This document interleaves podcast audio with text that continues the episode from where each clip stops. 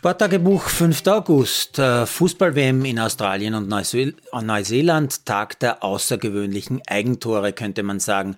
Bei den ersten beiden Achtelfinalspielen Schweiz gegen Spanien und Japan gegen Norwegen. Das einzige Tor der Schweizerinnen fällt, weil eine Spanierin ziemlich unvermittelt von der Mittellinie ohne wirklichen Druck einen wirklich scharfen Ball nach hinten spielt und die spanische Torfrau weit außerhalb des 16ers völlig überrascht wird. Das schönste Tor beim klaren 5 zu 1 Sieg der Spanierinnen gegen die Schweiz ist das Tor zum 3 zu 1 von Bonmati. Marke echt sehenswert.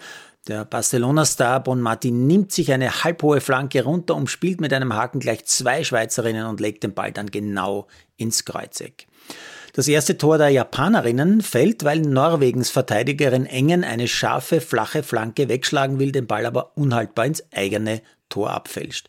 Das schönste Tor beim 2 zu 1 Sieg Japans gegen Norwegen macht Graham Hansen mit einem super Kopfball gegen zwei japanische Verteidigerinnen aus gut ja, 13, 14 Metern scharf und genau ins Kreuzeck. Wirklich super Tor. Leider ist Norwegen und damit auch Hegerberg und ein weiterer Topstar trotzdem ausgeschieden.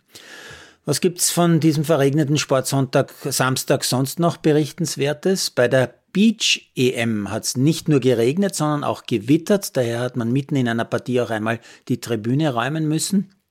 Europameisterinnen sind dann die Schweizerinnen geworden mit einem Finalsieg gegen Spanien. Bei der Rad-WM regnet es beim Mountainbike Downhill zwar nur ganz leicht, dafür Medaillen für Österreich. Valentina Höll bringt einen Höllenritt durch die Highlands von Schottland und gewinnt Downhill Gold. Andreas Kolb gewinnt Silber.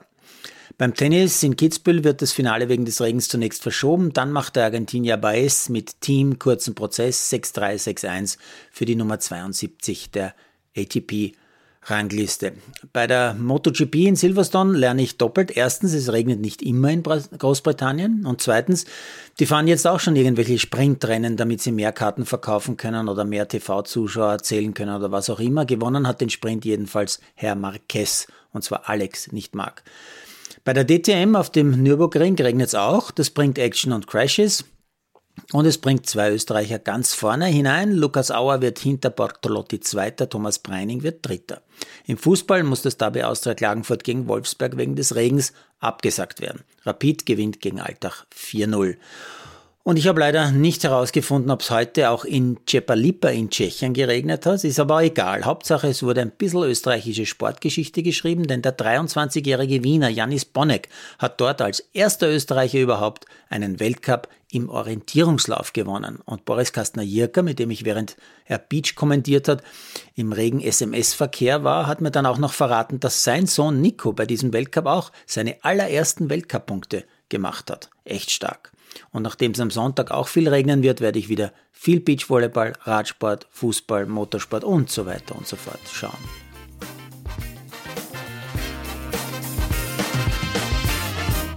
Produziert von Malderino Chiesis.